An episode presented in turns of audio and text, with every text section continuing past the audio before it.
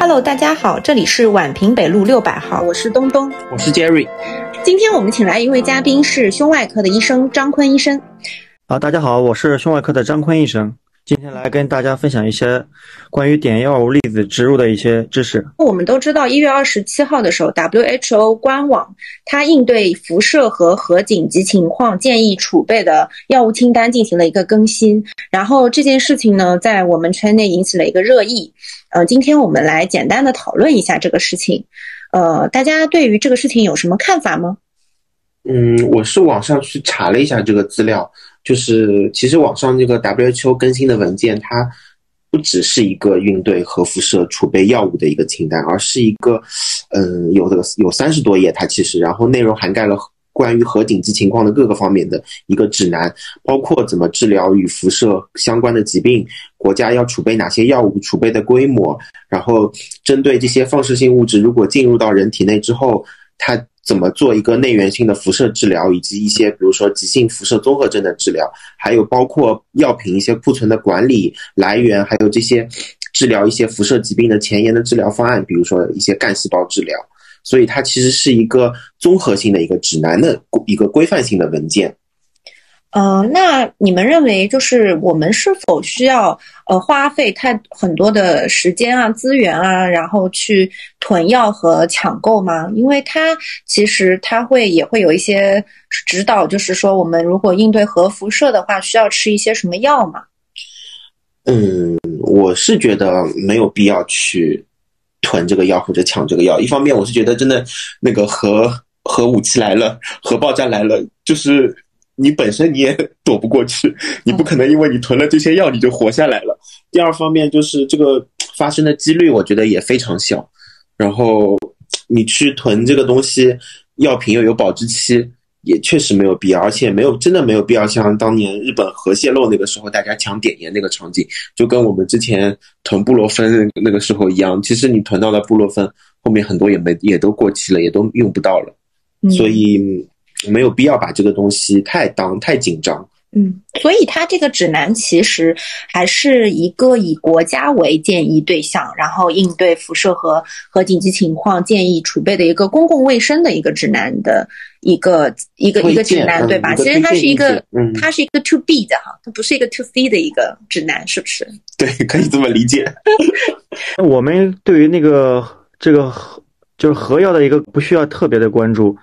啊，我们主要可以通借助这个机会来学习一下关于我们核临床上是怎么用来诊断以及治疗疾病这方面，我们可以做一些更进一步的了解。呃，主要分分为两个方面，我们第一个方面呢，就是我们可以可以先了解一下核对于临床疾病诊断过程中的一一些应用，还有一个方面呢，就是这个核这一块在临床疾病的一个治疗方面的一个应用。比方说是在临床诊断方面，我们做的一个 PET CT。那下面我讲一下那个 PET CT 的怎么怎么用的吧。嗯。啊，像我们这个 PET CT 用的是什么原理呢？就是我们这个患者在做 PET CT 检查的时候啊，呃，让一般是让患者采取一个空腹的状态。这个时候你让患者喝下我们的那个特制的糖水，这个糖水是经过同位素标记的。啊，因为患者这个是一个空腹的状态嘛，这个糖水在喝下去以后，得到一个快速的吸收。啊，我们知道啊，这个肿瘤细胞代谢需要大量的营养物质，那么肿瘤细胞在摄取这个糖分的时候，就比其他的细胞摄取的浓度要多很多。这个时候，在肿瘤肿瘤里边的那个葡萄糖的浓度就会比正常细胞要高很多。因为我们之前在这个葡萄糖上做了一个同位素的标记，所以在我们 PET-CT 扫描的时候就可以看到这个。做过同位素标记的这个糖，在肿瘤细胞里边的一个强显影，这是一个特别亮的一个状态。这个时候，我们可以通过这个扫描的结果，可以看判断这个肿块到底是个良性恶性。如果它是一个良性的话，它对这个葡萄糖的一个摄取它是比较低的，这个时候它的显影往往是比较比较淡的。如果它的恶性程度越高，代表它对葡萄糖的摄取能力越强啊。我们这个做过同位素标记的这个葡萄糖的显影也。也就越强，所以我们这是通过这个到机理来做一个呃，特别是肿瘤的一个良恶性的一个判断。嗯，所以就是像 PET，其实应用的已经越来越多，好多像上海好多医院都已经渐渐的都有 PET，已经引进了哦。对对对，像这种大的三甲医院嘛，我们现在是拍的 CT 做一个常规的一个检查了。比方说你有一个肿块随访下来，呃，有些些许的长大，这时候你不好判断它是良性的恶性的，这时候我们都建议患者做一个 PET CT，特别是一公分以上的一个实性的肿块啊。如果你是出现这种膜玻璃结节这种比较稀的、比较小的这种，我们就不建议做一个 PET CT 了，因为这种肿块的它的那个特别是膜玻璃结结节。它密度比比较低，这时候它对那个代谢比较代谢比较少，对糖的一个摄取呢也也是比比较少的。我们临床上看下来，这种膜玻璃结节里边它是不伴有血管成型的啊。我们知道肿瘤在生长过程中，它会有很多自身自身血管供应，就是我们常讲的一个血管征。这个时候呢，这个肿块因为血型丰呃比较丰富嘛，所以在这个时候我们做 PET CT 往往可以。对它进行一个明确的诊断。如果你这个血管比较少，在特别是这个肿块比较淡，就是就是特别像我们胸外科嘛讲的那个肺的膜玻璃结节这种时候，呃，往往那个就不不能进行一个 PET CT 一个诊断。所以就是我们拍做 PET CT 呢，一般是建议是一个实心的肿块，然后在一公分以上，这时候对患者建议做一个 PET CT。如果是这个膜玻璃结节小于一公分，这个时候我们往往不建议做 PET CT，因为做 PET CT 很难也明确它的良恶性。哎，那 PET CT 毕竟还是有放射的嘛，就是那他这个回去之后是不是要跟家里人分开住一段时间，或者要自己隔离一段时间啊？对，像像我们这个临床做 PET CT 也好啊，还有之前那个骨扫描也是，呃也也好，这这种诊断嘛，往往都是你做完以后。一般就是六个小时左右，最好是不要跟其他人近距离接触的，还是有点辐射的。一般过了五六个小时以后，都代谢的差不多了，这个时候就问题不大了。嗯，好的，也就是差不多做完之后五六个小时，等这个药物代谢的差不多了，那我们就正常生活。对对对，它是一种糖嘛，它会可能就在一段时间之内，它就会代谢掉。哎，那这个 PET CT 现在进医保了吗？价格大概多少？PET CT 现在分两个部分啊。PET CT 如果是你做全身全身性的话，呃，价格是七千块，这可能是全国价格都差不多的。上海这边是七千块，全上海统一。如果你觉得七千块价格超出你的预算，或者是你其他部位做过其他的，像你的头颅做过头颅 CT，腹部啊做过腹部 B 超，这个时候你都发现没什么问题，只有胸部有个肿块，这个时候你可以做个局部的。做个胸部的呀，像做头的，或者是做腹部的，这个时候的价格，嗯，价格差不多，费用在四千块左右。啊，分为局部和全身两种，根据你的个人个人情况来，可以进行一个选择。那还是自费的嘛？现在阶段对，还是还是自费的，还没有进医保。这个目前来说，哦，好的。所以 PET CT 它是带有一定量的核辐射的，是吧？哎，对。现在有一个东西叫 SPECT，哦，这个可以帮我们介绍一下吗？嗯，这个就是我们临床上常常用的一种检查，叫骨，也叫我们那骨扫描，也是在静脉里注射注射一种我们之前的一种也是对比对比剂，注射完了以后呢，再然后在 CT 下进行扫描，然后看一些显影。那注射的对比剂呢，往往是那个跟骨代谢有关的。我们临床上做的 SPECT 呢，往往是看患者那个肿瘤细胞有没有骨转移。嗯，所以它的原理和 PET 是差不多的，是差不多的，就是你标记你用的这种物质，它可以在 CT 下做新有一个强的显影。然后你这种物质呢会被既定的肿瘤细胞进行一个强吸收，这个时候我们就可以通过静脉注射以后一段时间以后，看看哪个地方显影比较强烈。就可以看出这个地方到底有没有问题。比方说，我们做派的是喝的糖水，然后骨扫描是我们静脉注射的，也是一种造影剂。嗯，好的，了解了。哎，那我现在因为在药企了嘛，然后我可能更加关注一些药物。然后我之前也查了一下资料，其实我以我自己知道是可能会用，主要是用在一些肿瘤相关的疾病，然后比如说肝癌啊、肺癌啊什么，可能会有一些带有放射性。质的一些药物，然后其实包除了这个肿瘤药相关的，其实，嗯，核药可能还可以用在类风湿上面。最近也是去年上市的一款，有一个叫云克注射液的，我查了一下它的适应症，主要是用在类风湿性关节炎上面，它是有作用的。然后还包括甲状腺相关的疾病，碘幺三幺是可以口服的，治疗甲状腺相关疾病的。然后，嗯，我们的第一款的治疗的药物和药其实是 E 九零。T 一膜单抗注射液，它是在二零零二年的时候 FDA 获批，是第一个 FDA 批准的一个放射免疫治疗药物。它跟利妥昔单抗，也就是我们知道的那个美洛华相比，它的一个完全缓解率是显著提高的。那最近获批的一款核靶，嗯，靶向核素药物是诺华的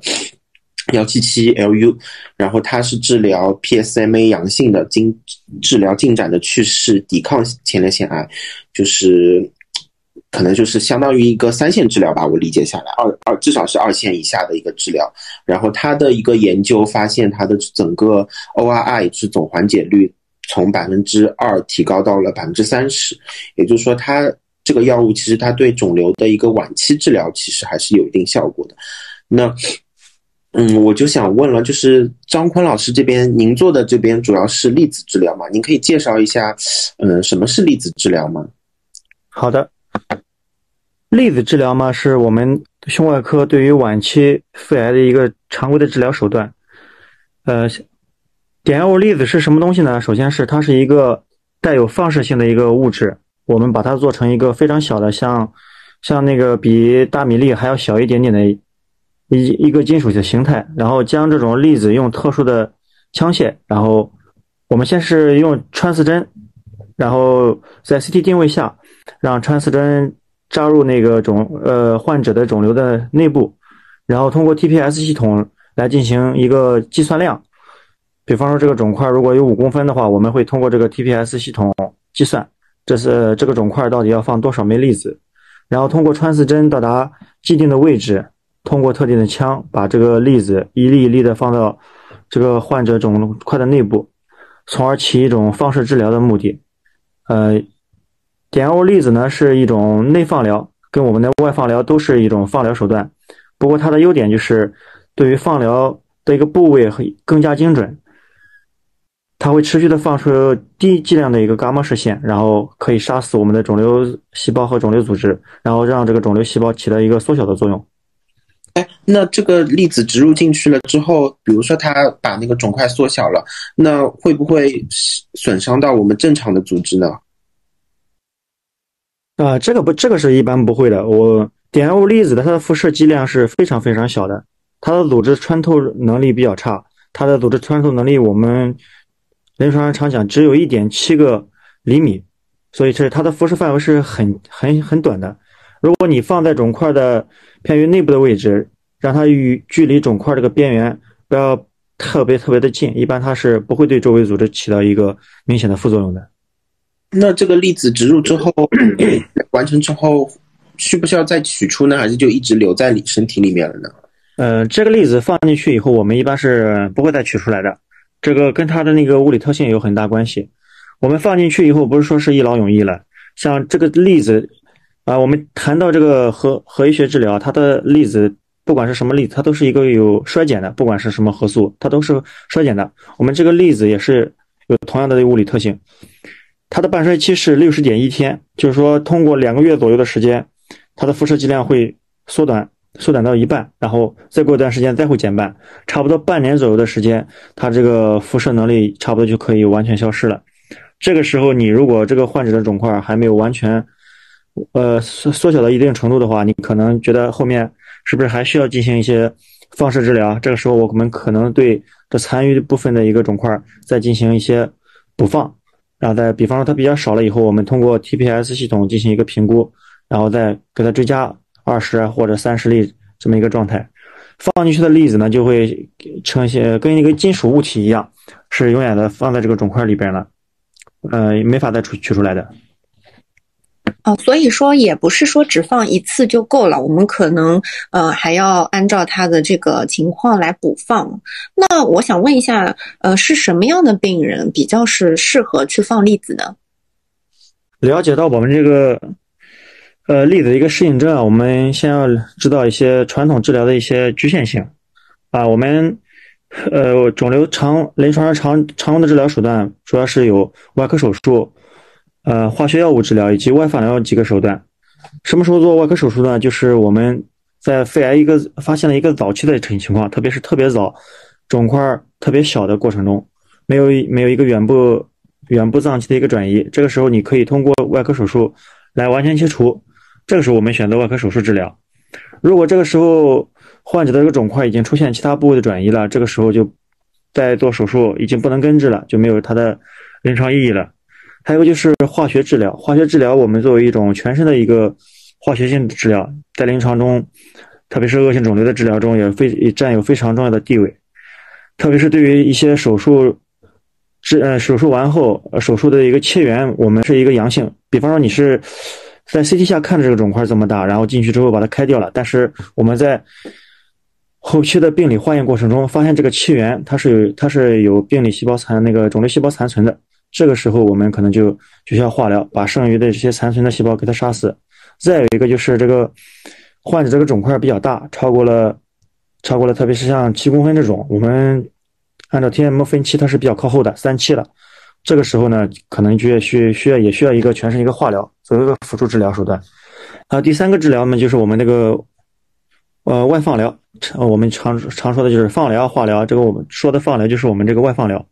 它是通过一个体表的定位呢，然后通过体外一个放射进行对我们那个肿瘤细胞进行一个杀死的状态。它的弊端呢，就是它不能避开一些常规的大的血管、正常组织。如果你这个肿块它和大的血管是长在一起的话，我们这时候如果进行一个外放疗。这个时候你可能就会把血管也破坏掉，这个时候是风险还是特别大的。还有一些就是，特别是肺，我们如果做一个外放疗的话，因为你这个放疗射线首先是通过体表，然后穿透肺肺组织，最后到达这个肿块，这个时候呢就会引起一些放射性肺炎。如果这个射线穿过了食管，这还会引起放射性的食管炎，所以它的副作用以及并发症也是比较多的。手术治疗呢，它也是有一个很严格的适应症的，比方说患者的一个心功能啊，以及凝血状态，这个是都对那个，特别是肺功能这个状态，对那个患者的要求都是比较高的。但我们那个碘二五粒子的治疗的话，对这些要求都是比较低的。比方说你如果没有没有长时间的一个吃一个抗凝药，没有大出血的倾向，这个时候只要是耐受穿刺，哪怕你肺功能稍微差一点。呃，这个时候都可以进行一个碘二五粒子的治疗。碘二五粒子治疗的话，它跟传统的外放疗的一个区别是什么呢？就是传统的外放疗，你这个射线必须从体外的机器，然后照射到你的肿块里边，它穿透了好多组织，这是不可避免的，造成了很多损伤。但我们那个碘二五粒子呢，它就没有这这么这方面的缺陷，因为你是通过一个穿刺针将粒子放在了肿瘤的内部。这个放射源是在从肿瘤的内部往外，因为它的那个辐射半径也是比较小，只有一厘米左右，所以如果你放射放在肿瘤的内部的话，它对一个肿块起到一个很好的放射作用，它不会对周围的组织造成一个损伤，像这种放射性肺炎、食管炎都是不会发生的。所以我们这个碘二粒子治疗是临床上较，特别是晚期很多身体比较差的患者啊，我们这个治疗是相对安全的，而且治疗疗效也是比这个外放疗要好很多的。嗯，也就是说，我们这个碘粒子治疗，它的这个指向性会更明确一些，然后副作用会小一些。对的，是是是这么问题。嗯，那可能很多人关注的就是还有一个问题，就是那我们这种内放疗的话，它的价位是不是会相对更高一些呢？粒子，我们现在临床常用的碘二粒子，价格一枚在五百左右。现在都是进医保的，嗯，如果你是上海医保的话，报销下来差不多能报这个百分之八十左右，所以它的费用还是可以的。一次，呃，对于像这个放碘药粒子的话，它有一个肿块的一个适应症，比方说我们的三五原则，单侧的肿块要小于三个，两侧的肿块加起来数量要小于五个。如果你的转移瘤或者是原发的肿瘤特别多的话，这个时候你做碘药粒子治疗的效果也不是很好的。如果你是单侧小于三个，双侧加起来小于五个的话，这个时候可以选择碘幺五粒子治疗。还有一个就是我们对于这个肿块的大小有一个要求，如果你这个肿块特别特别大的话，这时候如果你这个肿块超过了七公分，这个时候做碘幺五粒子效果也不是很好。嗯，我们临床观察下来，就是放碘幺五粒子治疗效果比较好的肿块大小，一般是小于五公分左右，三到五。或者是小于三的一部分也是效果。这这么大这种大小的粒子，呃，这种大小的肿块，我们进行碘二五粒子治疗是效果最好的，因为它的可能跟这个粒子的辐射半径啊，跟里边那个肿瘤内部的一个细胞的发养状态啊，都是有关系的。哎，那我想问一下，就是这个碘一二五粒子治疗，它在肿瘤整个当中的治疗地位是什么？因为你前面说了，就是我们肿瘤其实先有很多的那个治疗方案嘛，有手术，然后有化疗，有外放疗。那整个碘一二五粒子治疗，它是在什么阶段进入我们的那个治疗方案是比较好的，或者说它现在是一个几线的一个治疗方案呢？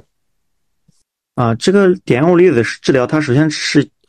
针对一个晚期的一个肿瘤患者，特别像你这中期、早期，现在我们临床上常最常用的就是靶向和靶向治疗和免疫免疫治疗。如果是在靶向治疗和免疫治疗这些治疗，还有还有化疗都失效以后呢，这个时候我们可以选择碘二五粒子治疗，往往都是在临床上都处于一个三线治疗三线治疗的地位，一线、二线的时候，我们常规选择。靶向和免疫治疗，哦，所以其实它是一个对晚三线的治疗是一个的一个治疗手段，然后主要也是为了提高患者的一个生存质量，我是可以这么理解吗？对对对，特别像你这个肿块出现了呃多发性或者是转移性之后啊，特别肺里边出现几个多多发的肿块，这个时候你往往做免疫啊、做化疗啊，前前期都用手段都用过了嘛，现在出现一个耐药的情况。这个时候你没有什么其他的治疗手段，化疗也不敏感。这时候如果患者的身体状况比较差的话，嗯，就是化疗也打不动了。这时候你可以选择一个碘二五粒子，因为你没有这个治疗手段的话，选择外放疗，很多患者可能也不能耐受一个外放疗，因为外放疗的它的副作用还是蛮大的。这时候你可以选择一个碘二五粒子治疗，它的损伤比较小，而且效果比较明显啊。我们临床上好多病人放下来，发现治疗效果还是非常明显的。这样子看的话，它是不是也跟我们做 PET 一样，就是呃做完之后还是需要穿一个铅衣来避免就是这个核辐射给其他的一些人？对的，你像 PET CT，我们做同位素标记的糖水，它的代谢的话是比较快的，可能你做完以后自己待一会儿，过个几个小时，可能就代谢的差不多了，这个辐射就很小了。但是你像我们这个碘药物粒子，它的物理特性就是它的。从它的植入到它的完全衰减需要半年左右的时间，半衰期在六十点一个月月左右。所以在这半年内呢，我们这个时候对患者就往往建议是他长时间穿一个铅衣。这个铅衣嘛，可以屏蔽这个碘物粒子一个射线。特别是像你这个放过粒子的病人，是不能抱孩子，然后不能跟孕妇近距离接触的。如果家里有老伴的话，建议还是我们建议还是分床睡的，因为它这个对于。虽然它的射线是很微，如果你这个长时间在一起的话，这个射线它是有一个积累作用的。哦，哎，那这个是在 DSA 下面做的吗？还是 CT 定位下面做？啊，我们这个是在 CT 定位下，然后找到肿瘤那个层面，然后通过 TPS 系统评估，然后这个比方说你这个肿块要放四十五粒粒子，然后每个层面放几粒，然后我们做好做好一个术前的一个规划，然后再。患者那个体表做好一个几个定位点，通过穿刺针的一个进针深度和角度，然后到达我们的既定位置，然后把这个碘药物粒子均匀的分布在一个肿块内部，然后它就通过一个内照射，然后从而使这个肿瘤进行一个缩小。哦，哎，那你这边有没有就是做过一个统计，或者有之前发表一些报的文献？就整个碘幺二五治疗，它对。嗯，后期的肿瘤缓解率或者说延长它的生存时间，大概是怎么样一个疗效呢？这个我倒是没有具体的数据。我们之前统计过一小部分，但是这个数据不是那个做的不是很好。就很多病人现在，呃，个案的话我倒是很多。就比方说晚期的活了五六年的这种倒是很多。那刚刚有讲到，就是我们这个碘离子放射呢，它还是具有一定的核辐射的。那我们想来问一下，就是呃，作为我们手术者还有这个陪护者的安全性，呃，这个问题，请我们张医生来介绍一下。好的，那我就以三十枚粒子为为那个例子，比方说我这有一例病人，对吧？我们对其进行三十三十枚粒子一个植入，这个时候。然后植入的时间我们控制在二十分钟左右，然后十分钟的观察时间就是一共有，相当于我们治疗时间在三十分钟。呃，假设我们这个粒子距离患者体表啊五厘米左右，然后距离距离我们医务人员差不多有五十厘米的左右，就我们在操作过程中跟患者粒子之间的距离在五十厘米左右。我们所受到的一个辐射总量呢，在三十分钟的操作时间是十个微西弗。我们如果每年做一百例这种病人的话，我们全年所受到的核辐射累计是两点四个毫西弗。那我们做一次胸透的所受到的核辐射是多少？就是我们常临床上常说的 X 光片，它的辐射是一次胸透辐射是两个毫西弗。所以就是说，我们每年做一百例这种患者，我们自己所吃的辐射量，差不多和一次做胸透的辐射量是差不多的。嗯，那我们张医生有没有一些比较让你印象深刻，或者说是非常典型的案例跟我们分享一下，然后让我们的听众有一个更加具象的一个体验？好的，我们这个碘药物粒子植入。通过一般临床上有两种方式啊，一个是我们前面讲到的一个 CT 引导下的植入，往往这个时候呢，就是患者的肿块距距离这个胸壁位置比较好，我们在进行一个穿刺的时候比较方便，这时候我们往往选择 CT 引导下进行一个碘药物粒子注入。如果或这个患者这个肿块特别像位置位于比较深的纵隔面啊，这个时候外边可能有很多大的血管。还有很多肺肺组织的包绕，这个时候你做一个深部的穿刺的话，可能风险比较高。我们还有一种植入方式，就是胸腔镜辅助下，在胸壁上打一个小洞，然后通过胸腔镜，呃，直视下，然后我们可以将这个碘药物粒子放入放入一个肿瘤肿瘤细胞内。有这么两种植入方式啊啊！我们曾经有这么一位患者，姓李的一个女女性患者，患者年纪比较大了，有七十八岁了，第一次来的时候。是七十，已经七十八岁高龄了，呃，这时候患者的一个出现了一个左肺的一个肿块，这个肿块的大小有十五公分，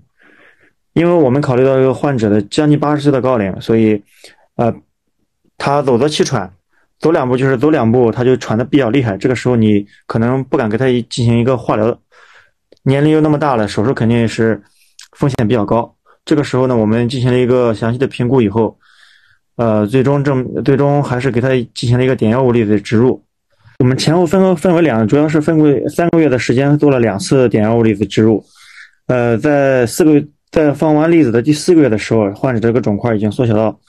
整个只有五公分大小，而且患者的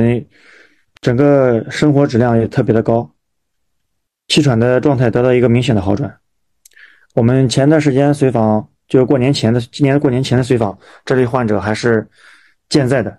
生活，生活还是蛮好，完全可以进行一个个人的生活自理。那去去年年底做的 CT 四点五左右，那没有没有再长大。嗯，那效果非常好。那他像他这种情况的话，他后面还需要再补放这个粒子吗？我们是这个样子，如果两次治疗下来进行一个评估，然后评估评估完了之后，患者疾病如果处在一个 SD 就是稳定的一个状态的话，我们。往往可以观察一两个一两个月或两一呃两两到四个月的时间。如果这个肿块后期不再生长的话，我们可能就不会再继续给它追加粒子了。因为前期的过程中，因为它肿块比较大嘛，你可能是放满了粒子，这个肿块缩小了以后，粒子它也会根据肿块的大小，在因为缩小了以后，它密度变得更紧实。这个时候你可能它没有吃呃它没有长出新的肿块来，你。再给它放的话，可能没什么位置放了。我们往往这个时候就不需要再给它追加粒子了。一般追加粒子的话，是在这个肿块某一个部位，特别是比方说你现在十五公分的肿块缩小到五，然后五在五公分的肿块的边缘，然后又长出另一个肿块，这个时候你可以在新长出的肿块里边再加一些粒子的治疗。如果是原来的肿块缩小到一定程度之后，它稳定了，没有再长大的话，这个时候我们是不需要再进行一个粒子植入的一个治疗的。我们就对它一个定期的一个观察就可以了。嗯，哎，那我好奇，我问一下，就是那如果就是像这些患者，他在治疗的时候，毕竟这个还是有放射的嘛，需不需要服用一些防辐射的药物啊，什么之类的？嗯，目前目前我们还是没有给患者服服用一些口服一些防辐射的药物啊。我们提供的手段就是给患者穿铅衣，防止他那个对外界人群造成一些一定量剂量的辐射。哦，那这个核辐射对他本人来说，会不会有一些就是生活上面的一些影响？应该不会吧？我觉得这个应该是因为这个粒子的它是辐射半径，前面我们讲了嘛，辐射半径比较小，只有一一厘米左右，所以它对周围组织的一个辐射是非常非常低的。啊，我们长时间观察下来，呃，这个粒子的辐射作用还是比较小的。你嗯如果硬说是它有点什么副作用的话，就是我们放完粒子之后，可能特别是进行多次粒子治疗的患者，比方说你这个肿块有好几个，比方你同侧有三个啊，我们三个地方都进行了粒子治疗，这个时候可能你的治疗周期拉的比较长，可能有个半年左右的时间到一年的时间，每两到四个月做一次粒子治疗的话，这个时候你可能会对你的骨髓骨髓系统得到一轻微的一个抑制，你可能白细胞会出现一个较低的情况，血红蛋白较低的一个情况。嗯，哇，这这种都是比较比较少见的，可能有轻微的一个一个下降，但是不会说你放像外放疗一样引起一个很强的一个骨髓抑制，这个是不会的。哦，所以它安全性相对来说还是比较高的。对，因为这个辐射剂量，我们前面也讲了，就是一百例病人的辐射剂量，这累计和和一次胸 X 光片的差整个辐射剂量差不多的。它不像一个外放疗，它的辐射剂量还是非常大的。嗯，好的，哎，那我们前面聊了很多啊，其实现在这个粒子幺二五治疗主要是应用在晚期肿瘤上面嘛。那我们晚期肿瘤的，就是整个，呃，它一方面是延长了它一个生存期，另一方面提高了它的一个生活质量。对的，尽量还原患者的生活质量。所以我们的这个核这个东西，它不只是有一些那个负面的，它有一些核辐射啊什么的。同时呢，我们这个核核还可以运用在我们医疗中，有很多的诊断的一些手段。我们刚刚讲了一些 PET，还有骨扫描。另外，我们幽门螺旋杆菌的碳十三、碳十四的呼气的试剂盒也是用了这个技术。呃，所以呢，我们不没有必要对于这个 WHO 呃之前发的这份清单过多的焦虑，也没有太多的必要去呃大量的囤药和抢购。啊，今天呢，非常感谢我们张坤医生对我们进行了一个非常详细的一个科普，也是硬核科普。非常硬核的一个科普。然后我们谢谢我们的张医生。嗯、今天我们的节目就到这边，大家下期再见，拜拜。拜拜。拜拜。